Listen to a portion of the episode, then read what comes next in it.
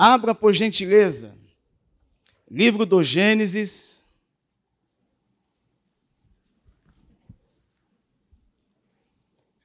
Capítulo de número 2.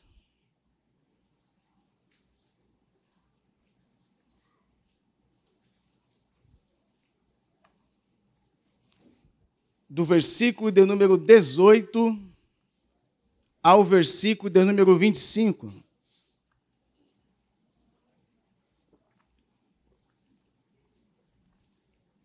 Livro do Gênesis, capítulo de número 2, do versículo 18 ao versículo de número 25. Está escrito assim: O Senhor Deus disse ainda: Não é bom que o homem esteja esteja só. Farei para ele uma auxiliadora que seja semelhante a ele. Havendo, pois, o Senhor Deus formado da terra, todos os animais do campo e todas as aves dos céus, trouxe-os a Adão, para ver que nome lhes daria. E o nome que ele desse a todos os seres vivos, esse seria o nome deles. O homem deu nome a todos os animais domésticos, as aves dos céus e a todos os animais selvagens. Mas para o homem não se achava uma auxiliadora que fosse semelhante a ele. Então o Senhor Deus fez cair um pesado sono sobre o homem, e este adormeceu. Tirou-lhe uma das costelas e fechou o lugar com carne. Olha aí o primeiro cirurgião da história, né? E da costela que havia tirado do homem, o Senhor Deus formou uma mulher e o levou até ele, e o homem disse: Esta, afinal, é osso dos meus ossos e carne da minha carne será chamada varoa, porque do varão foi tirado. Por isso, o homem deixa pai e mãe e se une à sua mulher, tornando-se dois uma só carne. Ora, um e outro, o homem e sua mulher estavam nus e não se envergonhavam. Vamos orar, meus irmãos? Senhor Jesus, mais uma vez nós queremos louvar o teu nome. Nós estamos em tua presença, meu Senhor. Nós te louvamos aqui através dos louvores, dos testemunhos. Nós estamos nesse culto da família, que é destinado para a família. Agora é o momento de nós ouvirmos a tua santa, calorosa e fervorosa palavra. Fale aos nossos corações nesta noite. Que o teu Espírito Santo nos conduza, Senhor, na exposição e na aplicação da tua palavra. É o que nós te pedimos e te agradecemos em nome de Jesus. Meus queridos irmãos, para esta noite, destinada ao culto do projeto Família, eu gostaria de ministrar uma palavra de Deus aos corações dos irmãos sobre esse tema: propósitos para edificar uma família. Propósitos para edificar uma família.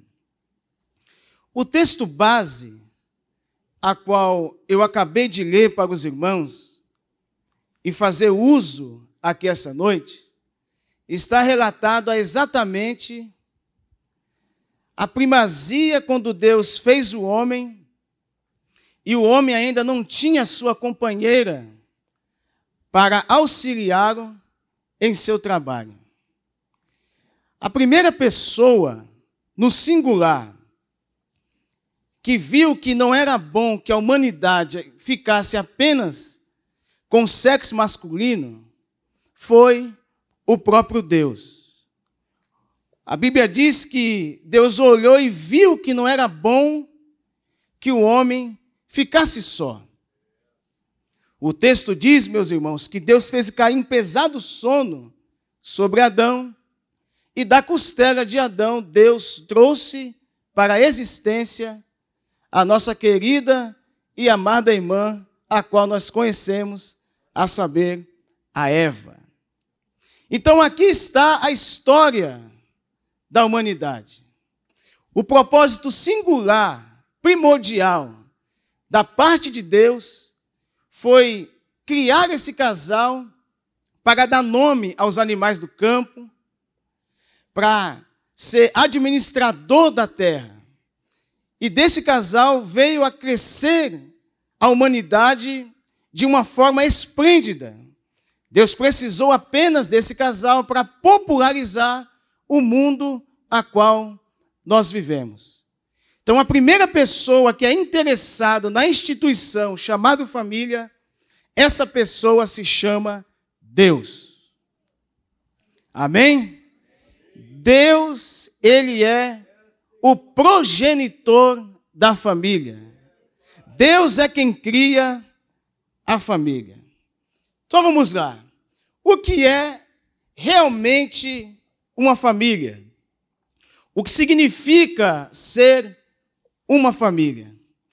Uma família pode se definir como um grupo de pessoas composto de pais e filhos monogamicamente organizada sob a autoridade de um chefe.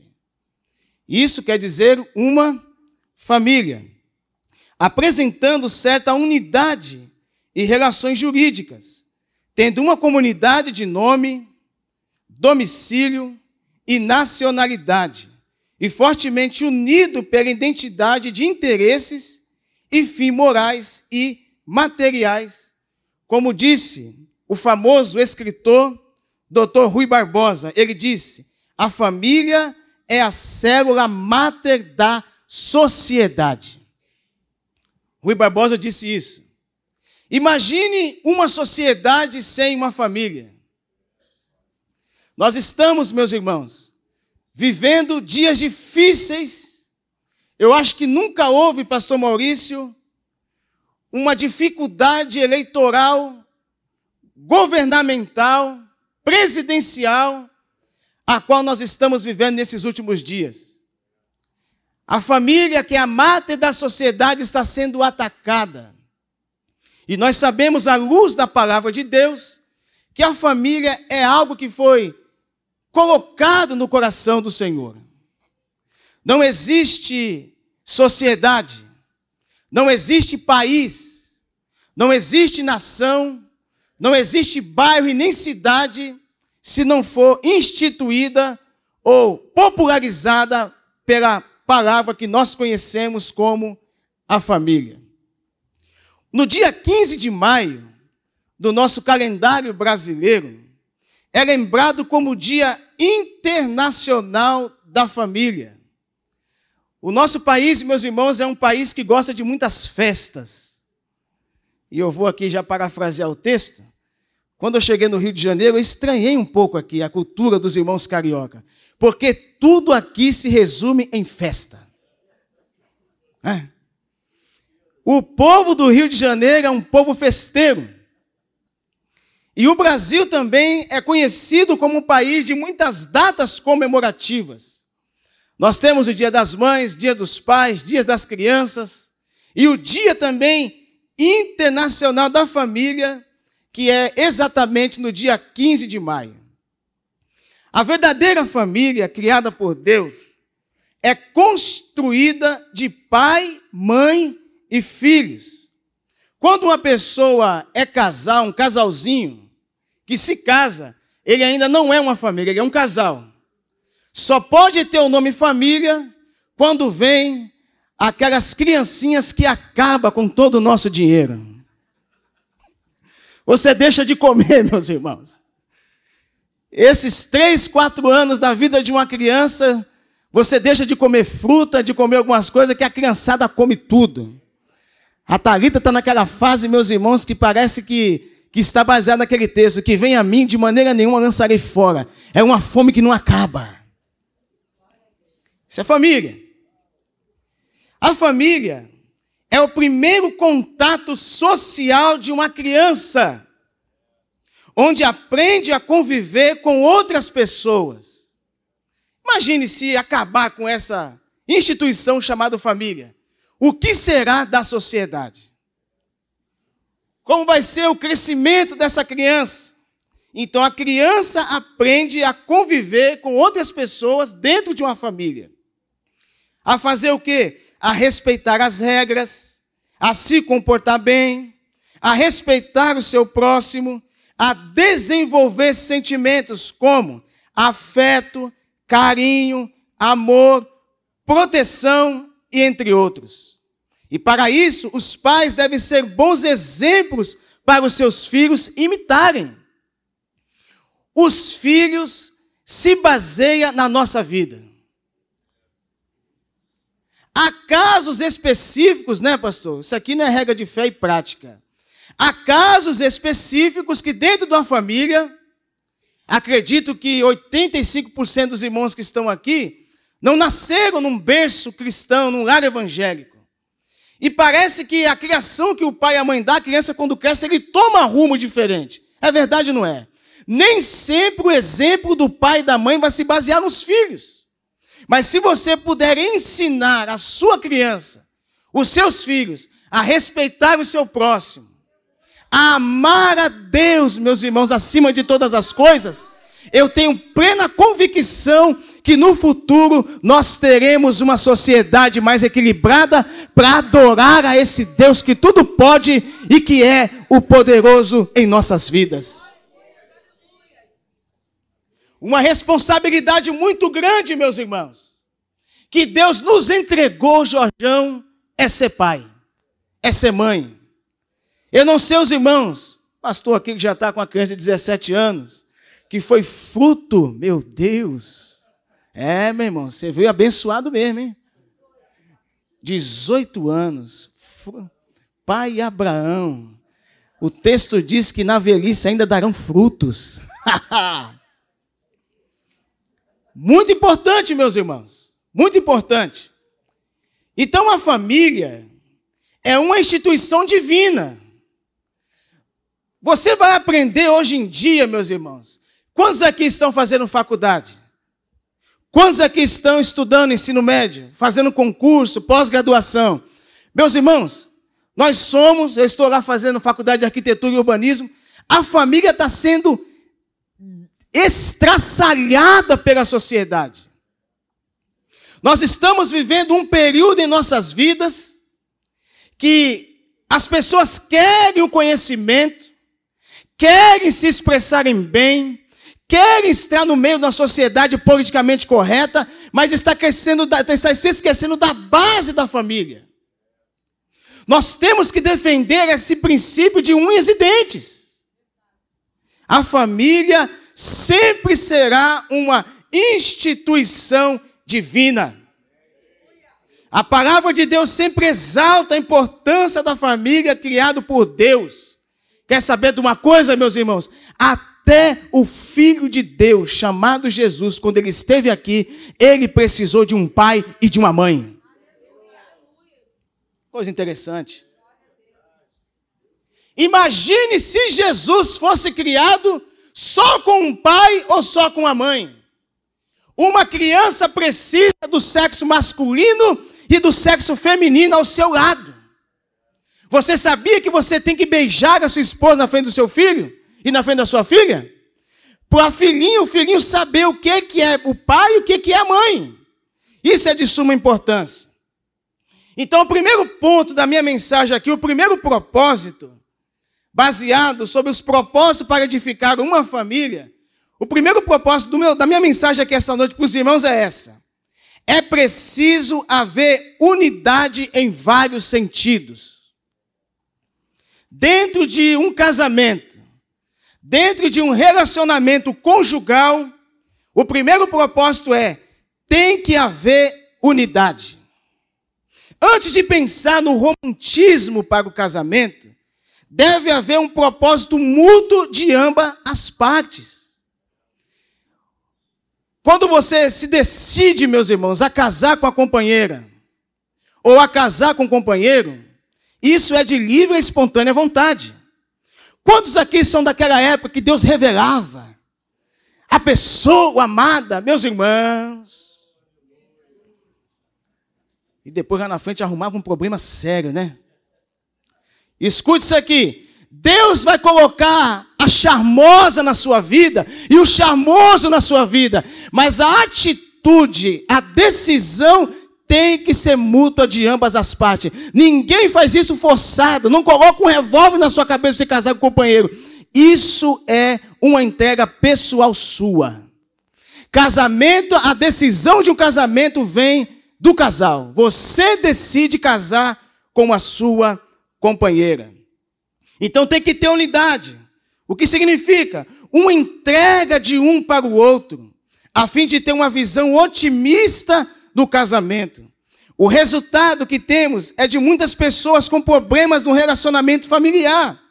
Por quê? Nem sempre. A maioria das vezes são influenciadas por valores deturpados da sociedade. O que eu venho falando aqui, o que que a sociedade tem transpassado para o casamento? Quando eu chego, meus irmãos, eu tenho uma empresa de reforma e construção, e às vezes eu chego em casa de clientes. Quando eu vejo um casalzinho novo, assim como eu e minha esposa, olha que benção.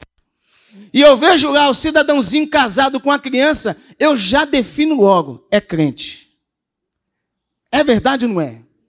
Que dificilmente, nessa sociedade a qual nós estamos vivendo, os valores de um matrimônio conjugal está sendo dilacerado.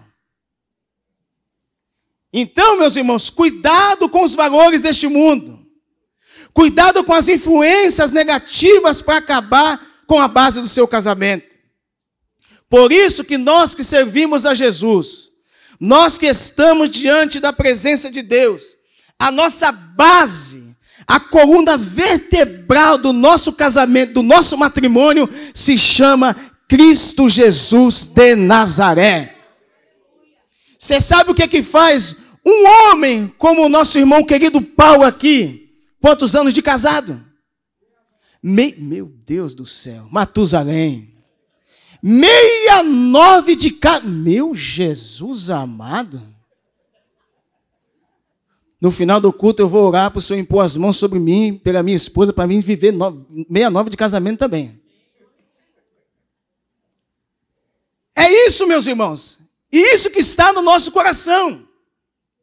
Para você manter nos dias a qual nós estamos vivendo um casamento abençoado, você precisa chamar a presença de Jesus para o seu casamento. Sem Jesus não dá. O que faz o casamento ser duradouro, o que faz o casamento ser sólido, o que faz o casamento ser abençoado se chama Jesus de Nazaré. Chame Jesus para o seu matrimônio até o dia do arrebatamento da igreja, e eu tenho certeza, você vai passar dificuldades. Tem hora que dá aquele, né, aquelas divisãozinhas, tem hora que dá um, não, não acerta direito, mas com Jesus dá certo. Com Jesus você perdoa. Com Jesus você diz eu te amo. Com Jesus você não dorme brigado. Com Jesus você vira para a companheira, abraça ela. E, e a bênção de Deus é extraordinária sobre a vida desse casamento. Vamos ver o que a palavra de Deus diz. Em Eclesiastes capítulo 4, do versículo 9 ao versículo de número 12. Olha lá. Melhor é serem dois do que? Porque maior é o pagamento pelo seu trabalho.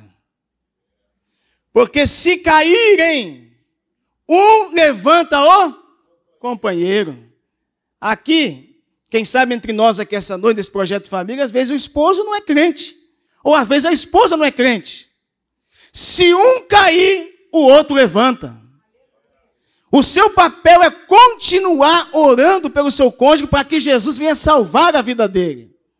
Mas ai do que estiver só, pois caindo não haverá quem o levante. Versículo 11. Também se dois dormirem juntos, esses dias, meus irmãos, de frio, imagine, sem uma costela do lado. Linguagem assembleana, que prova. Dê glória a Deus pela vida da sua companheira, meus irmãos. Dê glória a Deus. Se você dormir junto, eles se aquecerão. Mas se for sozinho, como se aquecerá? Versículo 12. Se alguém quiser dominar um deles, os dois poderão resistir. Mas olha aí, o cordão de três dobras não se rompe com facilidade, meus irmãos. Aquilo que Deus colocou a mão, eu vim aqui engajar nessa noite dizer para os irmãos que o seu casamento é uma bênção de Deus, sua família é abençoada por Deus. Não vale encantamento, não vale quimbanda. Pode jogar teu nome na boca do sapo, pode levar para São Jorge contra casamento que é solidificado na pedra que é Cristo Jesus. Não vale nada porque a sua vida é é abençoada pela presença de Cristo Jesus. Se é verdade nisso, meus irmãos, levante as suas mãos e aplauda Jesus com alegria.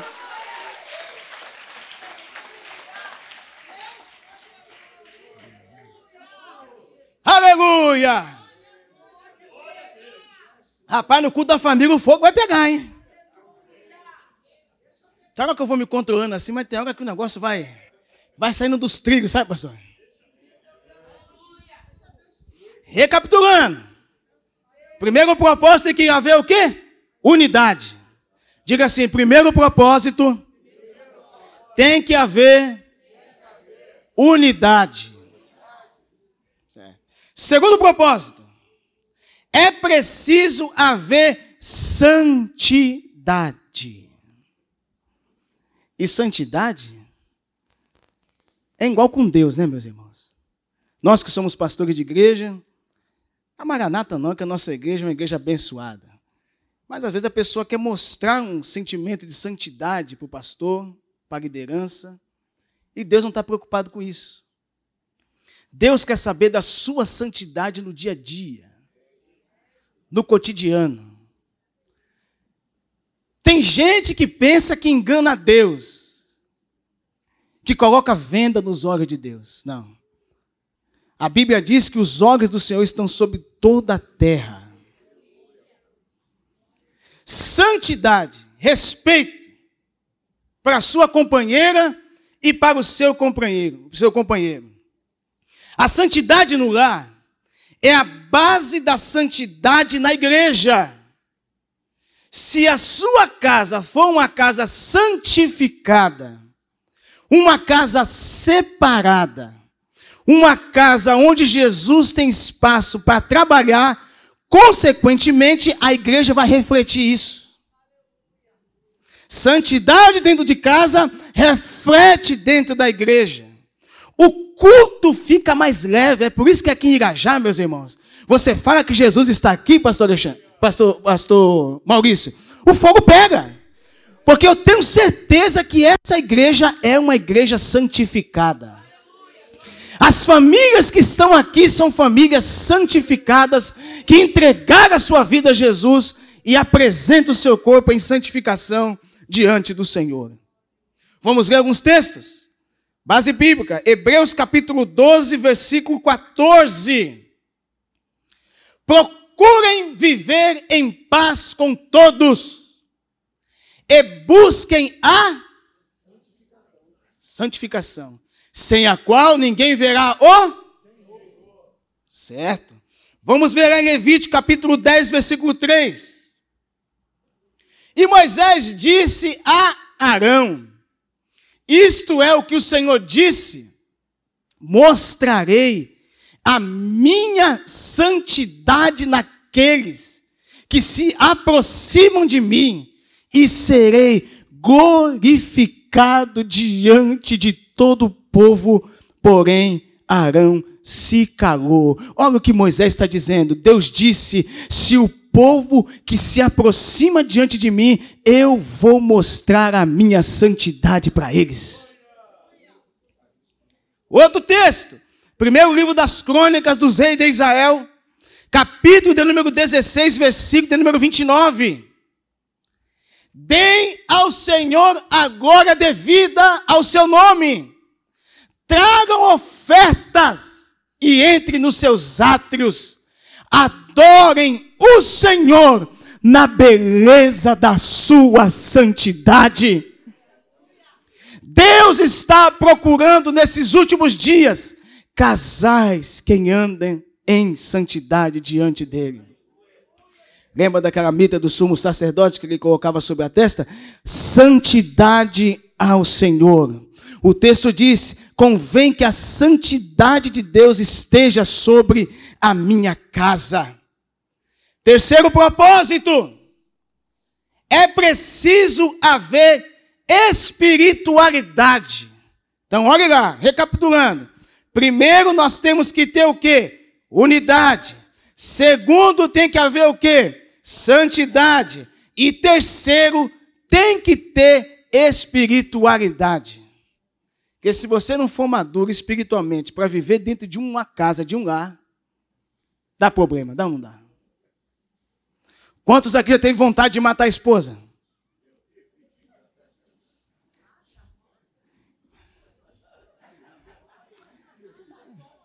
O texto. Não, pera, não, pelo amor de Deus. Quantos aqui já sentiu o desejo de esganar a esposa, meus irmãos? Vamos lá. Olha aí, ó. Acompanhe.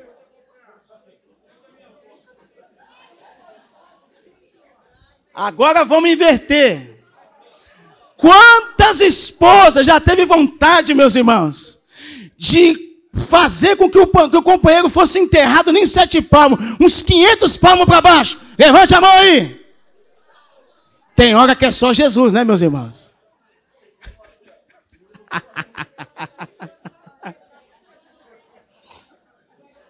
Ai, meu Deus do céu. Meus irmãos, tem horas.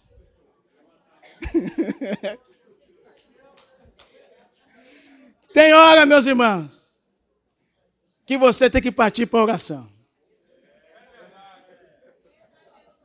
Tem horas, meus irmãos, que você tem que falar com Jesus. Jesus me ajuda aqui porque linguagem carioca vai dar ruim.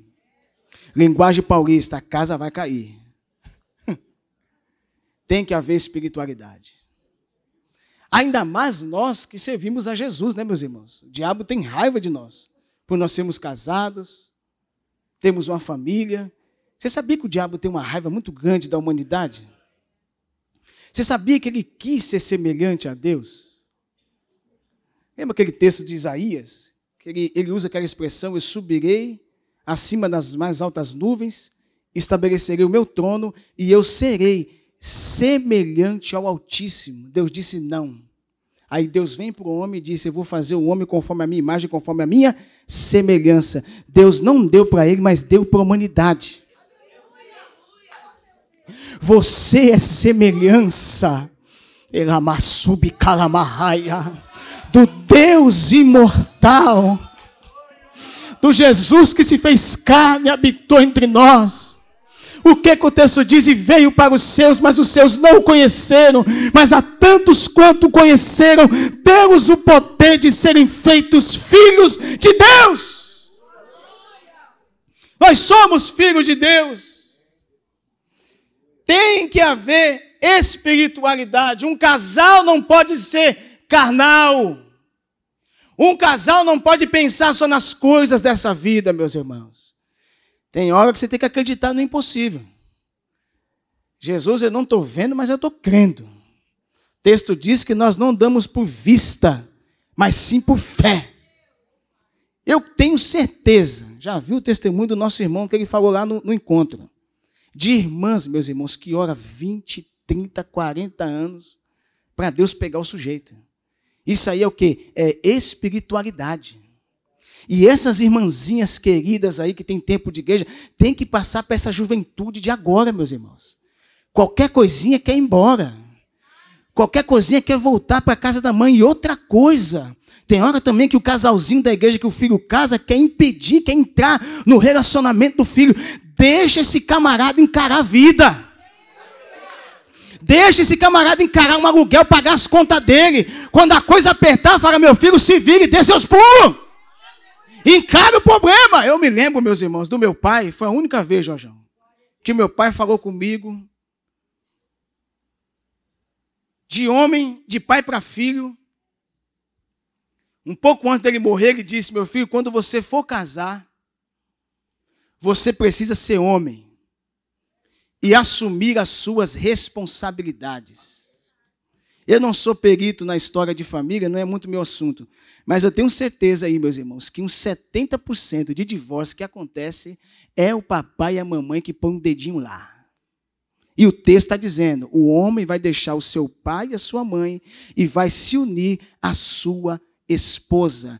Queridinho e queridinha que está aqui essa noite, papaizinho e mamãezinha agora é parente à distância. Sua família é tua esposa e os seus filhos. Amém? É isso aí. Prova Jesus, meus irmãos. Rapaz, depois daquele encontro de quando eu dei uma palestra aqui, estou ficando bom nisso. Vamos ver um texto, para a gente encerrar daqui a pouco. É Filipenses capítulo 4, versículo de número 8. Finalmente, irmãos, Paulo dizendo na igreja de Filipe, tudo que é verdadeiro, tudo que é respeitável, tudo que é justo, tudo que é puro, tudo que é amável, tudo que é de boa fama, se alguma virtude há, meu Deus. E se algum louvor existe, existe, seja isso o que ocupe o pensamento de vocês. Espiritualidade. Quarto propósito. É preciso haver a fortaleza espiritual que sustenta os demais pilares da família. É preciso haver a fortaleza espiritual que sustenta os demais pilares da família. Escute isso. Nunca devemos priorizar o que bane ou danifique a fortaleza que sustenta a família com padrões bíblicos. Deus deseja que a família seja forte contra tudo o que vier a destruí-la. Vamos ler aqui alguns salmos. Olha o que o Salmo 46, versículo 1 diz: A nossa família não está baseada, meus irmãos, em debaixo de uma ponte ou de um viaduto, não. A nossa família está solidificada na fortaleza, na rocha que é Cristo Jesus. Olha o que o salmista diz: Deus é o nosso refúgio e fortaleza, socorro bem presente nas tribulações. Olha o que o salmista diz no Salmo 18, versículo 2: O Senhor é a minha rocha, a minha fortaleza e o meu libertador. Ele é o que mais? Ele é o meu Deus. Ele é o que mais? Ele é o meu rochedo. Ele é o que mais? Ele é o meu refúgio refúgio, Ele é o que mais, Ele é o meu escudo, Ele é o que mais, Ele é a força da minha salvação, Ele é o que mais, Ele é o meu alto refúgio, Ele é o que mais, Ele é o pilar do meu casamento, Ele é o que mais, é Ele que abriu a madre da minha esposa, Ele é o que mais, Ele é a rocha inabalável, Ele é o que mais, Ele é o Deus forte, Ele é o príncipe da paz, Ele é o dono do amor, Ele é a ressurreição e a vida, Ele é o Alfa, Ele é o Ômega, Ele é o princípio, Ele é o fim, Ele é a cabeça da igreja, Ele é o estandarte dentre os povos, Ele é o grande legislador, Ele é a resplandecente estrela da manhã, Ele é tudo para nós. Aplauda Jesus com alegria, meus irmãos. Aleluia! Aleluia! Aleluia! Teramassub Kalamarraia. Eu estou com vontade de pregar aqui até meia-noite, meus irmãos. Já estou sentindo a presença de Jesus. Aleluia. Quinto propósito para a gente fechar aqui a nossa conversa. É preciso haver discipulado. Primeiro, nós temos o que? A unidade, depois a santidade, depois a espiritualidade, depois a fortaleza. Em quinto lugar e último, tem que haver o discipulado. Olha essa ilustração. A águia não ensina seus filhotes de uma forma teórica, mas na prática. Solta lá o, o cidadãozinho e parece que eu vejo a águia dizendo: Que Deus te ajude. Prática. O objetivo futuro de um lar que tem filhos é o aprendizado. Ontem e hoje da palavra de Deus. A formação do caráter começa no lar. Né, irmão Paulo? Vivemos em uma sociedade materialista. É o que eu venho dizendo aqui no, durante o meu sermão. Consumista. Competitiva. Alguns se sacrificam de todos os modos para prosperar. Não é? Ele passa por cima da família, ele passa por cima da esposa, dos filhos, ele quer prosperar. Esquecendo as riquezas da palavra de Deus. Infelizmente, muitos se tornam presas fáceis dos predadores que há muito perder os valores de uma sociedade justa, reta e moral.